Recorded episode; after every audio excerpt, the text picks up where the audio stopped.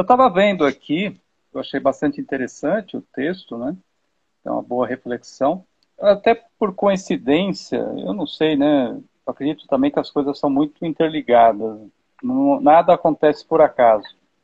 Hoje eu estava percorrendo o LinkedIn para pegar, atualizar algumas informações, pegar alguns insights, até para saber como é que está o mercado, de uma forma geral, mercado de trabalho, né? O que o LinkedIn é, é, mais focado nisso, né? A empreendedorismo e ao mercado de trabalho. E assim, é impressionante o nível da, da, das conversas, das pessoas, é, que está num nível muito baixo, muito baixo.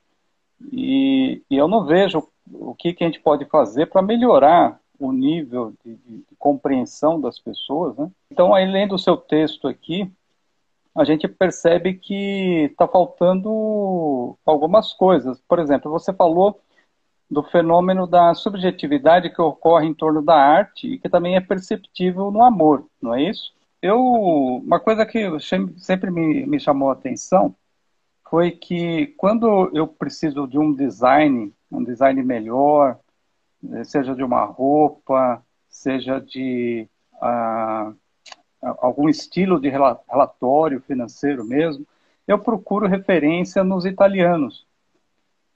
E, e parece que a música italiana, outras coisas que vêm da Itália, ainda não estão tão afetados é, com isso que é o que a gente chama de marxismo cultural, né, que afetou totalmente a consciência das pessoas. Apesar de o Antônio Gramsci ter terceiro italiano, mas acho que ele talvez tenha corrompido o pensamento, mas não tenha corrompido as emoções.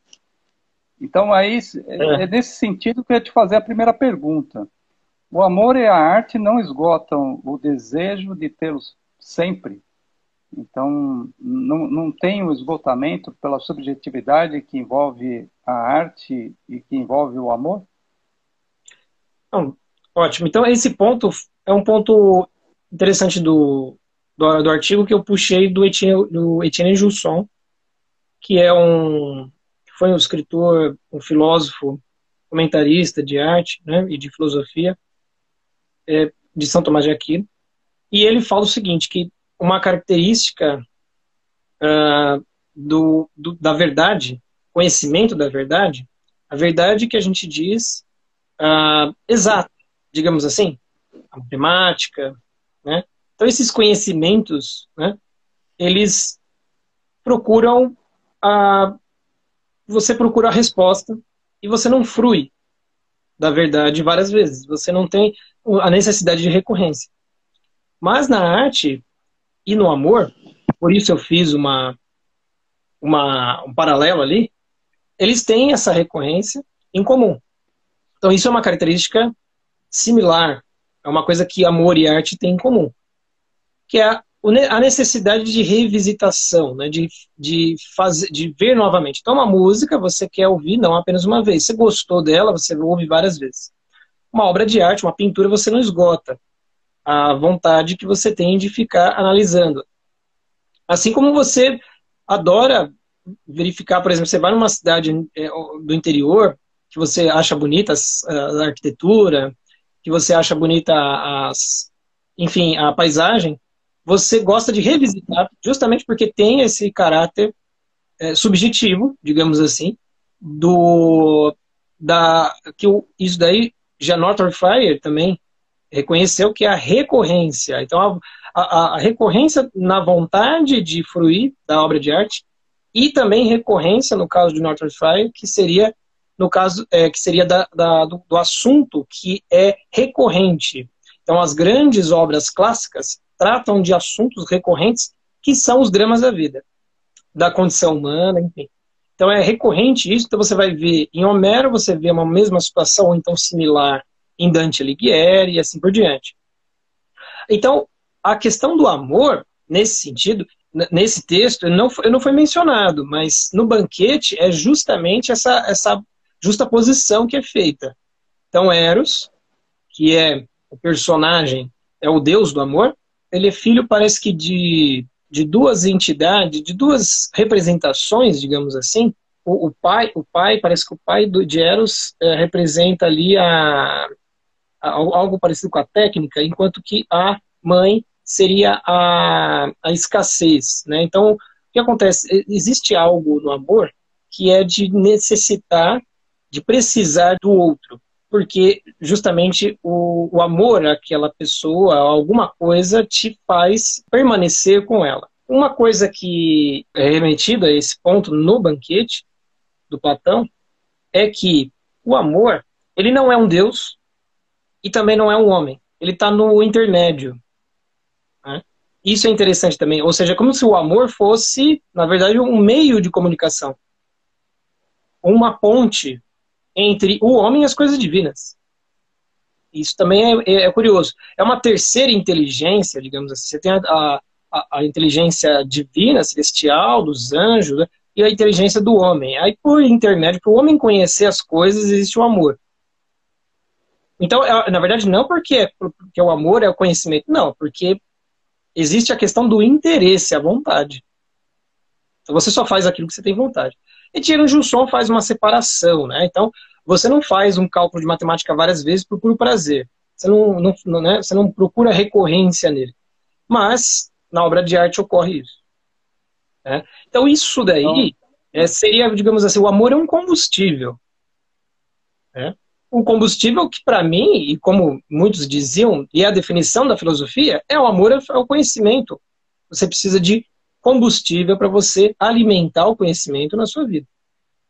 Né? E eu que encaro o conhecimento como tudo, inclusive a arte, eu acredito que, assim, exista algo de subjetivo e algo de objetivo na obra de arte. E, na verdade, é esse sempre o caminho e, e o convite que eu faço a todos de perceber esses dois elementos, que na arte não se faz apenas de subjetividade, ela se faz sim, por um lado, por conta da, desse aspecto recorrente, como um amor, mas também, por outro lado, ele tem aquele aspecto objetivo, que é de alimentar a ponte, fazer a ponte do homem ao conhecimento. Então, mas aí na sua, na sua visão, é, seria possível uma vida que nunca conheceu o amor, assim como alguém que nunca contemplou a arte? É, isso eu menciono. Arte, né? Isso eu menciono porque você vê, você começou com uma crítica, né, sobre a questão do, do posicionamento das pessoas nas redes sociais, as opiniões, né? Então, é muito, bem, é muito por aí. Uh, o Mário Ferreira dos Santos disse, no convite à estética dele, ele fala que o normal, o comum do homem equilibrado é procurar a beleza nas coisas. E a beleza, justamente, ele procura porque na beleza tem ordem. Justamente ele faz um, uma, uma digressão para explicar sobre. Nesse trecho, ele faz uma, uma digressão para explicar a respeito, uma rápida digressão. Ele não dá muito. Assim, ele não dá muita explicação porque acho que dispensa. Para ju, justificar o oposto. Então, assim, é só você reparar numa pessoa desordenada. O que, que acontece com ela? Ela gosta do prazer da superfície das coisas. E ela se compraz, muitas vezes, do feio e do, e do, e do repugnante. E as pessoas que se aprazem do feio e do repugnante, que, que, ou seja, são os análogos, por sua vez, aí, da desordem, é porque o espírito já está desordenado. E por isso elas querem ele. Por quê? Existe uma falsa impressão de que ela está alimentando algo que está fazendo bem. Porque ela que causa prazer. Né? Apreciar o, o, o feio, o repugnante mas é momentâneo, é aquela velha uh, separação entre paixão e o amor, de fato. Né? A paixão apetecível, né, aquilo que, que, é, que apenas alimenta o prazer, entre e diante daquilo que é o amor mesmo, que muitas vezes não precisa disso. Não precisa dessa beleza estética uh, por si só. Né? o próprio Mário Ferreira falou que a desordem é inestética, né? Ela, ela não tem ela, ela não tem beleza. A, a não ser que você tenha uma pintura de uma batalha, ou seja, o artista venceu pela beleza, ele venceu algo algo de deteriorável, algo de ele vencer os vícios e os problemas e as mazelas humanas. Mas é só pela representação que a gente consegue isso. Isso daí eu falo bastante também no, no curso, que você deve lembrar, no curso Arte e Reflexão, eu comentei, eu comento sobre esse ponto, né? É, por isso que a arte, é, ela deve ser a representação das coisas, né? Ela não é a pura apresentação da destruição, a pura apresentação do, da escassez, da miséria, não. Ela, ela representando, ela se salva. E quando você coloca no artigo que o Boécio tentou ali expulsar a lamentação das musas, para que o seu pensamento fosse orientado pelo, pelo pela ratio, né? então, ou seja, ele queria uma orientação apenas lógica. É, seria possível uh, ser uma descoberta por puro motivos lógicos? Aí eu me lembrei daquele livro do Machado de Assis, né, que é o Alienista, onde é, Machado de Assis faz uma crítica ao cientificismo que estava começando ali no, no, acho que foi finalzinho do século XIX, começo do século XX, né? E, e que o, o, o médico, né, que era o Simão é, Bacamarte, ele tinha escolhido a esposa dele por, critérios científicos. Né? Então, seria possível, então, que o amor fosse descoberto por um processo puramente lógico? É, lógico, porque é aí que está, né? Existe, existe uma, uma definição, uma separação importante, né? Que é a razão, por um lado, e eu digo a, a lógica, mas a lógica no sentido de buscar verdades apodíticas, é diferente. É, são coisas diferentes. Né? Então, ou seja, por que, que Platão condena os artistas, né?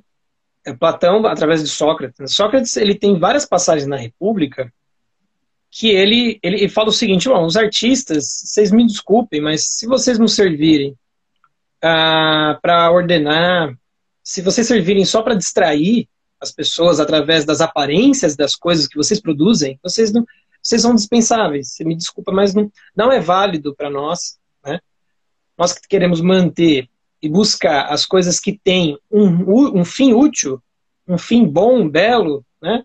e belo no sentido de, de ter utilidade, de, de ter a bondade, servir para a moral, então realmente a arte não, não funciona nesse sentido.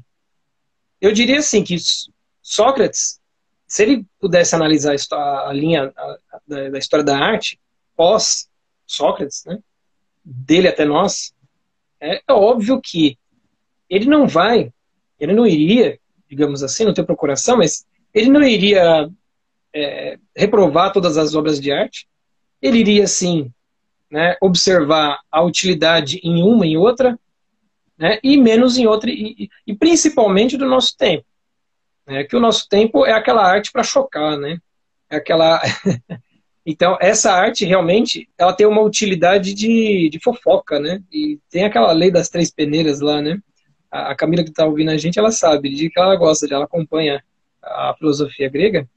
E tenta, é, é aquela coisa, é, você vai trazer uma informação para mim, aquilo, isso vai ser bom para você mesmo? Ou, realmente você só está alimentando, né? O grotesco, você só está alimentando prazer por essas coisas, né?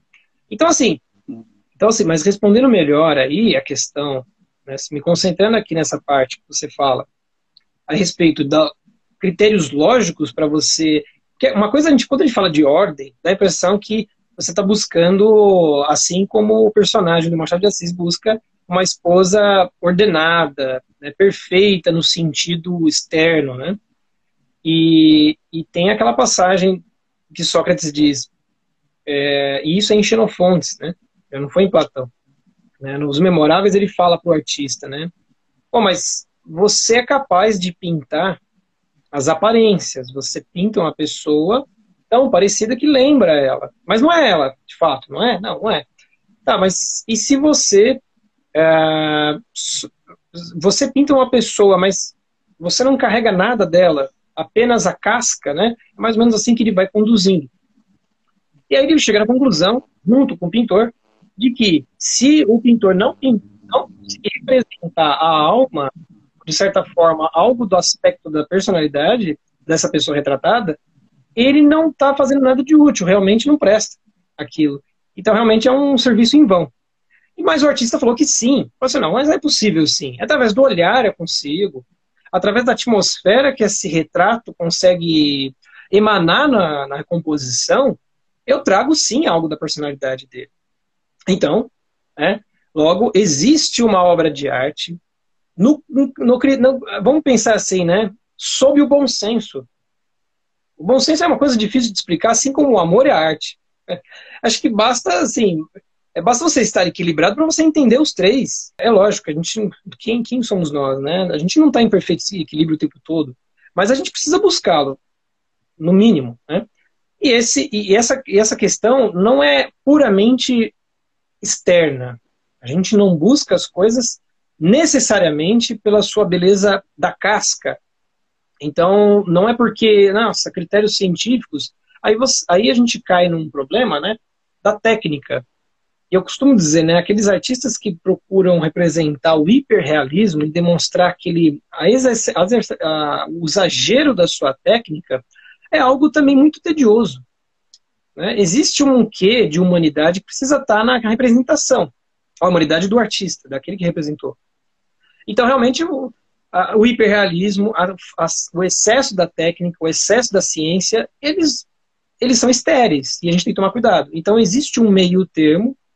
Né? Uma meia medida aí que precisa estar alinhada, né? tanto para identificar a, a beleza através da ordem, mas é uma ordem completa, né? É uma ordem que vai conseguir dar conta de, uh, de não apenas te chamar a atenção pelos olhos, mas conseguir te comunicar o coração, a alma, né? alimentando, inclusive, o interesse a outros conhecimentos. E é isso, é, é isso daí que eu falo sobre uma arte que te interessa conhecer.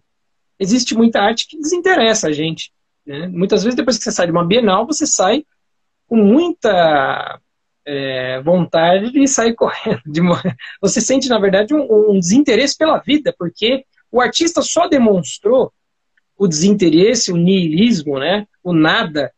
Às vezes a sala é vazia, você fica ali, você não é alimentado. Então é esse tipo de arte, muito provavelmente, Uh, Sócrates ele, ele, faria uma severas é, colocações, né, ao meu ver. Todo artista precisa ter uma ordem de educar, afinal, arte é cultura.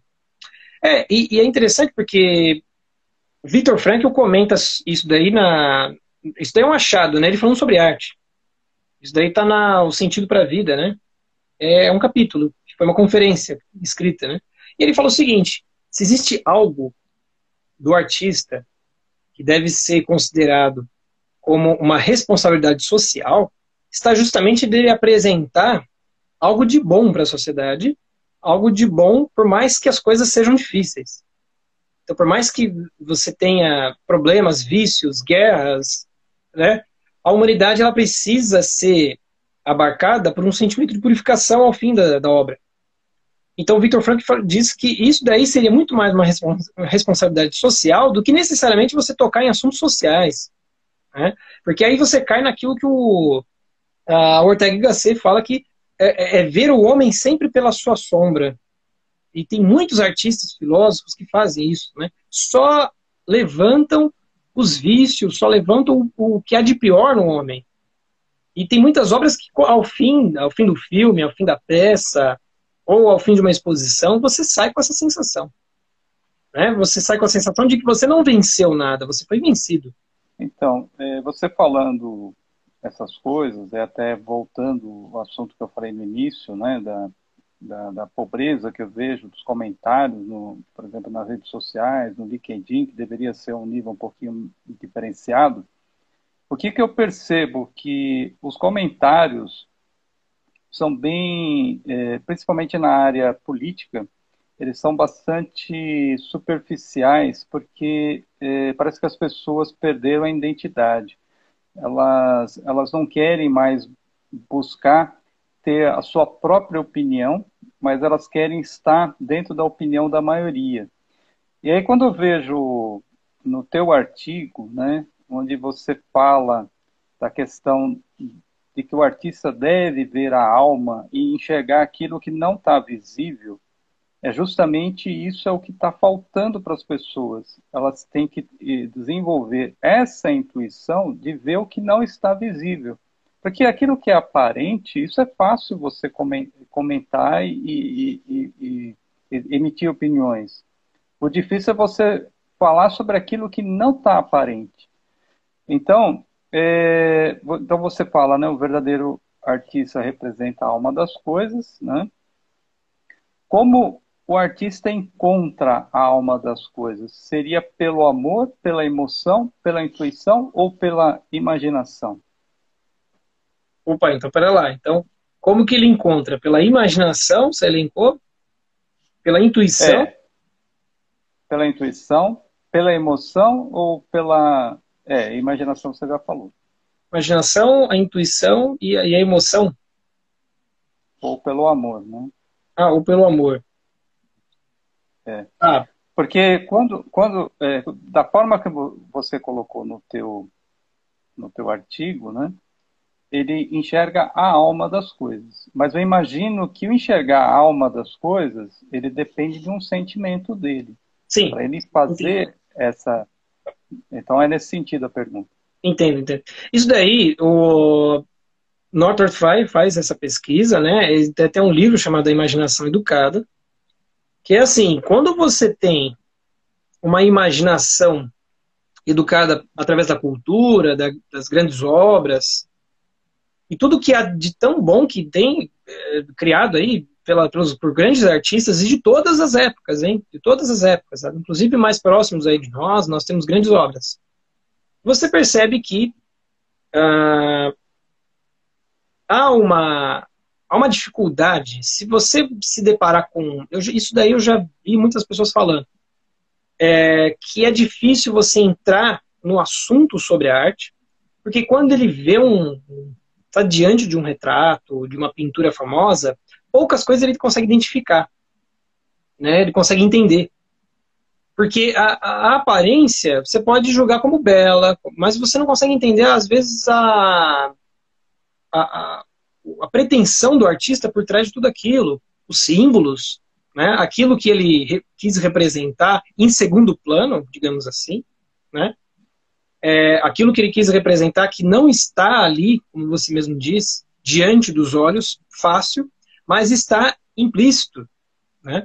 E eu reparo que é o seguinte, o, é só olhando aqui para minha para minha pesquisa, para meus anos de pesquisa.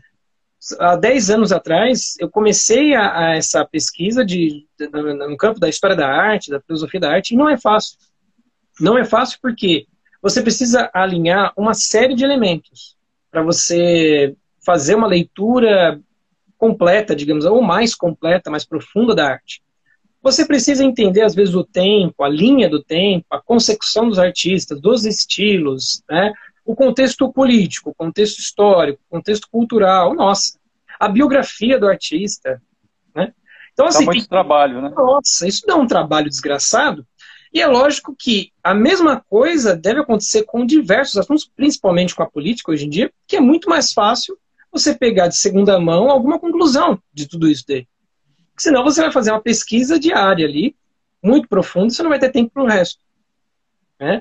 A verdade é essa. Agora, é lógico. Por quê? Porque a gente pensa que o conhecimento a gente adquire fácil e rápido. Eu costumo dizer que quando a gente assiste, por exemplo, vai, a vida de um gênio, superação de um herói, num filme que dura duas horas, dá a impressão que tudo isso daí é rápido, fácil. Né? Isso daí a gente comentou na, no podcast passado, né? Porque, na verdade, não é assim que acontece. Né? A película só tem duas horas para contar a sua história, mas você tem que entender por mais que ele não mostre ela seis anos depois, né? por mais que ele não mostre tudo isso daí, você tem que imaginar que o processo é difícil, é penoso e dá trabalho. E é diário, né? Você não pode fazer uma vez por semana, depois para, que nem dieta, né? Que a mulherada fala. Então, assim, é uma coisa que precisa ser extremamente uh, rotineira. Né? E aquilo que eu falo, são 30 minutos já é necessário por dia. Né? É, é, um tempo mínimo, você não precisa de excesso.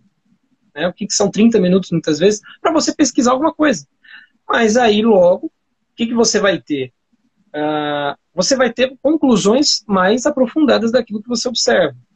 E é aquilo que o Etienne Jusson também comenta, Isso daí, tudo isso de, Etienne Jusson que eu falo é do Introduções às Artes, a, introdução, introdução às Artes do Belo, né? Em que ele fala o seguinte que é, é, ele, chama, ele chama de fariseus aqueles, aquelas pessoas que não têm uma, uma sensibilidade apurada para conseguir, muitas vezes, reconhecer a entrelinha de uma obra, ou não se sensibiliza por uma, pela arte, pela, pela, pela objetividade e muitas vezes pela utilidade da obra de arte. Porque ela tem utilidade. Como o Boés comentou ali, platônico que ele era, aquele começo da patrística, naquela situação, aquela, o auge, na verdade, né, que ele está na, na, na, patrística, aquele, aquele período da Idade Média depende muito de um neoplatonismo, né, onde é, não se tinha ainda acesso aos livros, por exemplo, de Aristóteles, que tanto comentava sobre o, sobre o equilíbrio. Né? É lógico que o, é evidente que Platão, em Platão, em, em Sócrates, tem isso daí, o equilíbrio, mas tem muito mais uma chibatada, né? uma, uma, tem muito mais um tapa na mesa para ordenar paixões, para ordenar uma, uma, uma sociedade pagã. Só que o que acontece é que existe um momento em que você não pode mais dispensar a arte como se ela fosse ilusória, como se ela não fosse benéfica, né? Existe uma questão que, sim, ela ajuda, né? Os próprios medievais, depois, eles logo começam a reconhecer de que por que, que a, a, a, iconografia é importante, por exemplo, na Igreja Católica, para ensinar, por exemplo, quem não sabia ler, a, a, poder entender as passagens da Bíblia. Então, a imagem, ela é propedêutica, ela é pedagógica, sim. Né? E toda manifestação artística pode ser só que é uma, como o Mário Ferreira falou, a estética é um valor, ela está no campo do axioma, então ela pode ser boa, pode ser usada para o mal, ser, é um instrumento. Então ela é usada para o mal, ela pode ser usada para o bem. Então você pode pecar no excesso, muitas vezes, numa obra de arte, assim como você pode, às vezes, surpreender, sendo, é, digamos assim, sensato o suficiente. E, e, essa sensatez é interessante também porque o artista muitas vezes se encontra pelo meio termo da sua técnica é, e não apenas da técnica, mas da técnica, da sua carreira artística, ou seja, quando ele consegue um grande número, uma linha de trabalho, e aí que você reconhece a autenticidade do artista, é um curto-circuito. Então, os gênios, eles são uma linha tênue entre ser um gênio e ser um desconhecido total. Né? É quando ele consegue esse meio termo, esse equilíbrio, é que ele é reconhecido pela posteridade. Diogo, a ideologia destrói a arte, não é isso? eu vejo minha cidade ficando mais feia com pinturas estranhas em muros, é, em muros, né, em muros e prédios. É, olha só, uma coisa que é curiosa, né? Na minha opinião, quem é que faz arte hoje em dia? Quem é que faz, bota a mão na massa, né? E, e, e, não, e não simplesmente fica elucubrando, criando muita teoria em cima da, de coisas que não foram feitas, né? Porque isso acontece muito com o artista que é estéreo demais. E aí a crítica de arte faz o artista de tanto falar sobre o que tem, o que não, na verdade não existe. Né? Isso é muito comum. Mas hoje quem bota a mão, a mão na massa muito mais, digamos que é, onde a gente consegue né, ver mais, ver um, aspecto artístico, muitas vezes, é através do cinema, muitas vezes. O cinema talvez seja a, a maneira de manifestação artística que mais consegue, mais consegue ainda manter, ainda que sendo totalmente bombardeado por ideias progressistas, mas ele consegue ainda manter algo da tradição, algo da, da, do, do, da finalidade boa da obra de arte. Mas eu acho que quem começa consegue demonstrar a sua autenticidade, a sua originalidade, é através muitas vezes dos grafites. Né? Agora, é óbvio. Né? Uma coisa é, é, é um lugar para o grafite, né? Sempre o grafite, o grafite que eu estou falando do, da, dos grandes grafiteiros, né? Esses artistas de rua que são consagrados, tá? Eu não estou falando de pichações, que é muito diferente, que é, realmente elas são imundas, né? Elas só, elas só vão bagunçar a cidade. Mas esses artistas, eles conseguem, muitas vezes, quando há um lugar correto para eles, e às vezes esse lugar correto, às vezes ele é inesperado, ele é interessante, eles demonstram uma arte muito curiosa, né? Uma arte que muitas vezes é mais criativa do que o que acontece na Bienal, por exemplo. Você não tem nada de criatividade, muitas vezes, é para falar pouco. Agora, o que acontece, infelizmente, é que ao, no lugar de ter uma conservação do patrimônio das cidades, ou seja, você tem uma, uma, uma igreja, uma catedral, uma, uma, é, um palácio, às vezes uma biblioteca, né, como aqui em São Paulo, em vez de dos caras, isso acontece muito, né? Em vez de ter uma, uma iniciativa de restauro, eles colocam uma pichação em cima, né? Um grafite, digamos assim. Mesmo por mais que seja o grafite, né? Você está demonstrando claramente que você está querendo substituir uma coisa pela outra. E ali, eu acho que faltou bom senso. Né? Ali falta muito do bom senso. Né? E então, assim, é, isso daí é uma coisa que o próprio Roger Scruton comenta no livro A Beleza. Ele fala que você vê pela cidade, pela nossa cidade que nós vivemos, que falta a beleza, né? falta justamente a, a preocupação pela fruição de quem está passando. Ou seja, tudo criado hoje em dia, todas as construções, as novas construções, elas pensam na mera utilidade, né? naquela utilidade mínima, né? trabalhando sempre com o mínimo. Então, todos os apartamentos são retos, são brancos, são caixas, né? Então, você não tem. Você quebra muito daquilo que tinha as próprias casas antigas, né? Então, você fazendo uma análise dessa, você já começa a perceber como que era a preocupação pelo estético, né, antigamente, né? Por mais que desse trabalho, porque dava muito trabalho para você fazer aquilo. Ainda mais antigamente. Hoje em dia, que é mais fácil, você tem tudo entregue, tudo branco. São caixas brancas, né? Uh, muitas vezes uma biblioteca que poderia ser, poderia trazer um aspecto, um ar estético melhor, ele, ele, é sempre branco, ele é todo encaixotado, né? É, e, e, esse trabalho do mínimo, né? Às vezes é, o que eles chamam de, de beleza é aquilo que o Oscar Niemeyer faz, né? Ah, ah, não é, não é quadrado que você quer? Ah, então vamos dar uma voltinha. Pronto, acabou. Porra. É, bem assim. É isso que a gente o, tem. Aí eu teria. Pois é. Aí eu teria uma última questão, né, que você é, reforçou, né, numa parte lá do teu artigo, a questão do, da valorização do, do mestre, né? E, e aí eu, te, eu te, te, colocaria a seguinte questão, né? A, a grande virtude do homem está na humildade de aprender com o seu mestre reconhecendo de onde veio o seu ensinamento aprendido. É, é disso que você se refere no, no seu texto? É, existe uma coisa que o Lewis, o escritor da, das Crônicas de Nárnia, ele fala o seguinte, uma coisa fundamental, né? Que o que separa mesmo a mentalidade moderna da mentalidade medieval.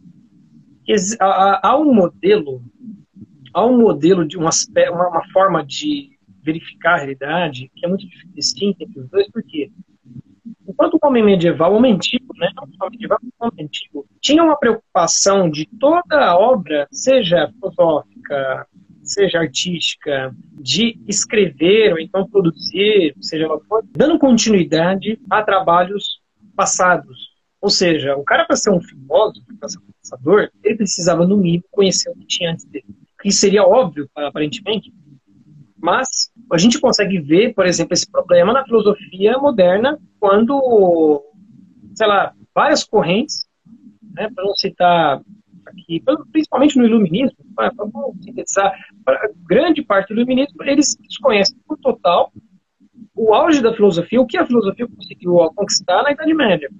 Né, com São Tomás de Aquino, com, com o próprio Boécio, com Santo Agostinho. Então, só aí você percebe que aquela construção, né, é meio que assim, você, existe uma construção, edifício do, do conhecimento, e o homem é uma peça né? O, o, seja, não importa a, a fase, a época que ele esteja, ele não se sente melhor do que os antepassados porque ele está mais avançado no tempo. Ele, na verdade, faz um trabalho de, de continuidade desse trabalho então, ele, é por isso que a digressão, a recorrência, você citar novamente várias, várias vezes aqueles, aqueles outros é, mestres, fazia parte de todas as obras, praticamente, que você lê aí das antigas. É, é, era bonito e era muito mais original você atualizar a informação, você atualizar uh, seja a obra ou os dados que você estava verificando. E você, não menos, iria ser é, reconhecido né, como um artista, como um filósofo original.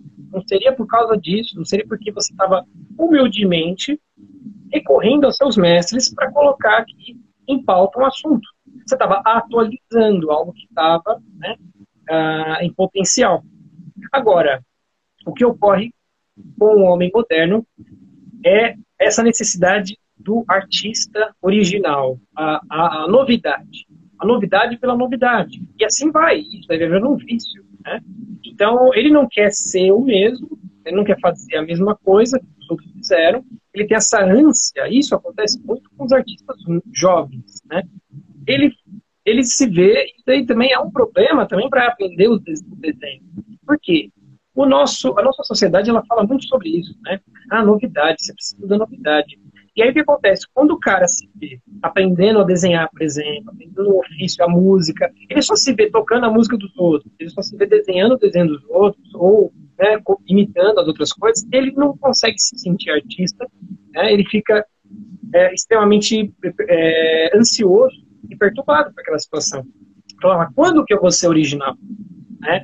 E, mas só que, às vezes, pô, você tem um ano de prática. Um ano de prática, às vezes, é muito pouco mesmo. É lógico, eu estou dando uma média, né? Tem pessoas que são, conseguem muito fácil isso, né? Tem uma grande facilidade, que, o Mozart, né? Que já começa compondo, mas a grande parte dos meros mortais não é assim que ocorre. A gente precisa desse tempo, né? De aprendizado, a gente precisa desse tempo para conhecer os, as referências antigas, né? As referências, às vezes, imediatas, tanto dos artistas importantes, a gente tem no século XX, por exemplo. Né? Você pode usar, o Mário Ferreira falava, você pode uh, obter positividades de muitos artistas, seja do Picasso, por exemplo, de Modigliani, né? ou até, inclusive, dos antigos, mas Nascimento, dos grandes mestres. Agora, tudo uma questão de você conhecer, de você ter essa paciência de aprender. Então, é isso, é essa separação que, que os faz, é muito importante para a gente entender uh, esses problemas de hoje, inclusive né, até endossando aquilo que você falou sobre a emergência de ter uma, uma coisa pronta, uma, ter o que falar, sem mesmo você ter um mínimo ali de, de tempo para ter realmente consumido e assimilado tudo aquilo que você engole diariamente. Né? muita informação. E, pode Exatamente. Bom, né, é, eu acho que uma das conclusões possíveis é que está faltando arte né, para esse pessoal, né? Para parar de, de, ser, de, ser, apenas uma sopa, né? Um, um, sal misturado na sopa e passar a ser um, uma pessoa com uma identidade própria, uma opinião própria, né? Mas eu acho que seria isso. E é, você falou também do mestre, eu acho que também a questão da tradição, né, que o pessoal é, acha que pode abrir mão de uma tradição e começar como se fosse do zero, né? É, isso daí, é, eu não sei até que ponto, né, mas eu, eu, falava há pouco tempo atrás aí nas redes sociais, em lives, em podcasts, eu sempre falei bem, por exemplo, das obras dos, dos filmes da Disney, dos filmes da, das animações, né, que elas, por mais que tenham elementos ali de é, meio é, que às vezes nos perturbam nesses filmes, né, que a gente não gostaria necessariamente de passar para as crianças, mas eles são ainda, eles ainda davam conta de uma mensagem uh, importante, né? Agora não mais, eu até acredito que daqui para frente a gente tem que tomar muito cuidado com o que a gente assiste, seja Disney, seja o que for, né? E muito mais do que a gente para escolher bem o que a gente vai passar para nossas crianças. Mas por que, que eu falo isso? Porque, por exemplo, teve um filme, não sei se é um filme bobo, assim, é, é, sabe, é super entretenimento, mas ele tem um negócio que eu fico curioso com isso, com essas informações. Eu acho que é, é chamado de Tá Chovendo Hambúrguer 2, olha isso. Uma animação, não sei se é do, da DreamWorks, eu não lembro muito bem aqui. Só sei que o Guilherme estava né, assistindo e tinha uma coisa curiosa. Um cara que era, na verdade, o vilão, estava enganando o personagem principal ali, o protagonista, e que ele fala assim, e, e, ele é um cientista, né? Esse personagem, bom, ele é um cientista que vende essa esse rótulo da ciência que ela pode resolver tudo. E que jovens, ele chama, ele vai provocando esses jovens, jovens cientistas, interessados, nerds, né, molecada que gosta de estudar, para trabalhar para ele. E justamente ele vai usando a, inteligência dessas, dessas molecadas para produzir coisas né, que na verdade é tudo do interesse dele, e ele tem, inclusive, um interesse muito nefasto por trás. Né? E ele, qual que é o slogan dele, né? Ele falou assim, você pode mudar o mundo. E ele fica falando isso, sabe? Lá ficava na, quando você entrava na empresa dele, você ouvia aquilo lá o tempo todo, né? Você pode, suas inovações podem mudar o mundo. Nossa, isso daí resume o que a mídia, do que a, as grandes uh, big techs, tudo, né? Tudo, né? To, todos querem trabalhar com isso. Né? Querem é. colocar na sua vida de que você tem, de que você tem um, um poder de, de super-herói, né? Uh, e que é, também você falou técnica, assim. Desculpa, pode falar. É, é, é, que você falou, eu queria só, eu não queria perder o gancho, né, do que você falou. Isso remete muito ao George Orwell e, e foi o que eu mais senti nesse, nesses últimos dois anos que eu ia no supermercado e o supermercado falando ali que estava cuidando da minha saúde, né? Então, é, eu me senti um idiota né, dentro da, da distopia do George Orwell. Né? E, e, é bem nessa linha que você estava falando aí, e de que uh, a ciência vai salvar e aí põe uma pessoa para fazer uma lavagem cerebral repetindo aquela coisa até a pessoa não parar de pensar e aceitar aquilo de forma passiva. E olha só o caráter propedêutico, pedagógico, né, da, da arte, né? E porque eu, hoje quem quem leu George Orwell se impressiona. É, desculpa te interromper, porque aí cai exatamente naquilo que você falou, que é a, a alma né, de ver aquilo que não está não tá explícito, porque pela cultura e pela aquilo que você vai adquirindo, você vai conseguindo correlações, né? Isso, exatamente. Benedetto Croce é um italiano, é um filósofo do século XX. Ele faz uma análise robusta sobre estética e ele fala sobre o conhecimento intuitivo e o conhecimento intelectivo. E ele fala que o conhecimento intelectivo para dizer, mas é, é, aquele mais exato, né? Aquilo que a gente estava falando sobre o som. O, agora, existe um, um, conhecimento, uma inteligência intuitiva, que seria a inteligência que consegue uh, perceber isso que você está dizendo. É uma, é, uma perce, é uma inteligência da sensibilidade. Agora, é separável uma coisa da outra? Não é. Né? O que ele diz é que existe uma, inclusive, uma anterioridade, anterioridade da inteligência intuitiva em cima da inteligência intelectiva. Ou seja, o homem só conhece porque ele tem um impulso. Olha isso. Então, é bem por aí. Né? Se a gente consegue uh, apurar, a gente consegue melhorar, a gente consegue refinar esse impulso, as pessoas têm impulsos para coisas melhores. Agora, se você, se você deteriora esse impulso do conhecimento, a pessoa ela vai ter não apenas uma vontade de conhecer, mas ela vai ter uma, um, um desinteresse total. Né? E o desinteresse está aí muitas vezes nesses, é, nesses aforismas, né? a verdade é, é relativa e não existe um, como atingi-la. Né? Aqui a Patrícia até comentou, no clube em Caldas Novas, no Rádio Interno, de 5 em 5 minutos eles falam ajude-nos a cuidar de você. É, nos aviões, aeroportos, todo mundo agora quer cuidar de nós. É, pagar nossas contas ninguém quer. É, é então. É, é, seria, seria, seria aquela questão, né? Você falar assim. veja como as pessoas pararam de raciocinar, né? Se você perguntar, você acredita em políticos? 100% vão dizer que não. Aí você fala assim, você acredita que eles possam salvar a sua vida ou cuidar da sua saúde? Aí eles vão dizer que sim, quer dizer, é uma coisa totalmente contrassenso. Né? É, boa. É, por aí, é por aí, é por aí que estamos, né? E eu acho que essas leituras elas são fundamentais, né? Se você vê o artigo né, que tem. Porque o que acontece? A literatura demonstra personalidade. Através do porquinho ali, da Revolução dos Bichos, né? É. do Garganta, através desses personagens, do Napoleão, né? você começa a perceber e reconhecer pessoas da sua vida real. Então, porque a Revolução dos Bichos ela, é uma fábula. Ela é uma fábula, assim como É engraçado que, é, que é impressionante, o George Orwell, ele, ele tinha um conhecimento psicológico, assim, é, é, chega a ser impressionante, porque ele vai relatando cada animal com suas características e que você pode colocar aquelas características para uma série de pessoas, né? Ele fala ali no, no, começo da Revolução dos Bichos, ele menciona que o cavalo chega tal, e, e você vê que a, a, o cavalo é aquele estereótipo né, do Homer, Homer Simpson, né? E é, é aquele, aquele estereótipo do, do homem médio, né? É, aquele cara que tá querendo fazer o mínimo do mínimo, né? E ele fica super feliz e se sente, às vezes, é, em vantagem, né? É, e muitas vezes ele está sendo, na verdade, ele está sendo passado a perna, né? Grandão, né?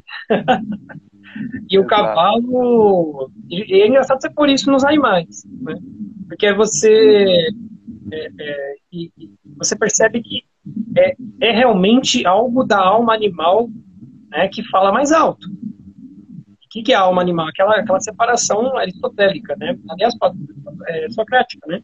É, separação da alma, né? Você tem a, o animal, o vegetal, o animal e o racional.